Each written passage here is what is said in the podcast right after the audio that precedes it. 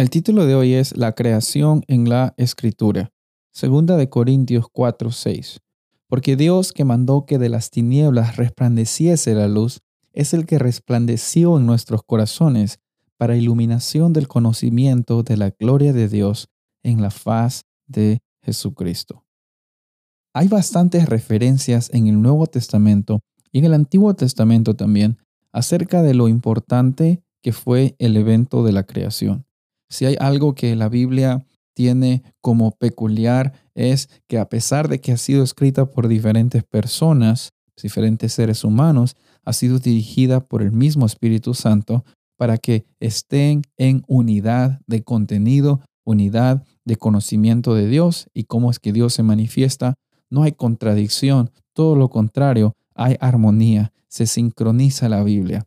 Y en este ejemplo, nosotros encontramos de que Pablo hace uso de un lenguaje figurativo acerca de la creación, cómo es que Dios crea y dice en el primer día, hágase la luz y fue la luz, como una forma de una reflexión y una lección para las personas en Corinto.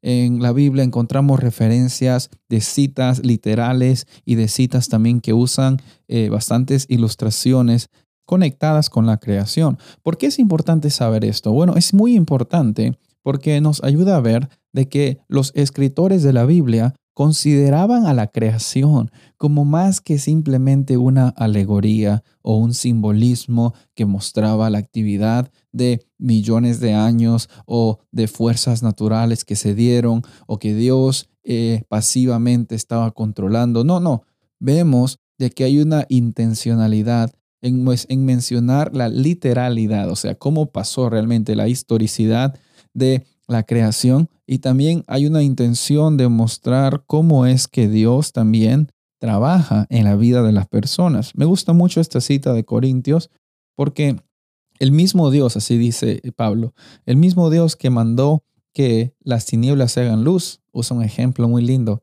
es el mismo Dios que también puede dar luz a tus corazones.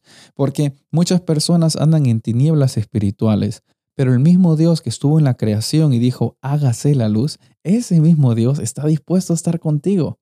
Ese mismo Dios está dispuesto a iluminar los rincones más oscuros de tu vida, que tú siquiera piensas de que no los puedes limpiar, que no lo puedes iluminar, de que no hay forma de solucionar esos problemas en tu corazón.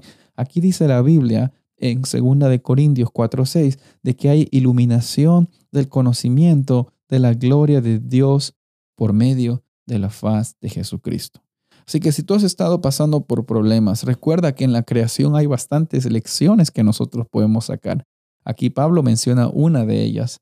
Eh, la otra lección que me gusta mucho es saber la intencionalidad de primero Dios crear el ambiente, primero Dios crear el ecosistema para que el ser humano llegue a tener y a vivir con todo lo que necesitase.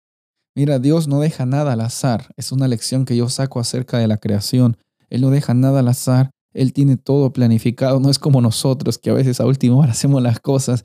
Dios tiene planes para el ser humano. Siempre los tuvo. Si bien es cierto, el ser humano tomó una decisión que costó la caída y una condición en la cual nosotros todavía estamos cargando, una condición torcida reconocemos que Dios no solamente tomó la iniciativa de crear al ser humano, sino también tomó la iniciativa de salvar y de redimir a la humanidad. Ese es el Dios que nosotros servimos. Ese es el Dios que nosotros tenemos que darle gloria y honra en cada día, en cada momento, donde quiera que vayamos. Ese es el Dios que quiere vivir con nosotros paso a paso. Soy el pastor Rubén Casabona y deseo que tengas un día bendecido.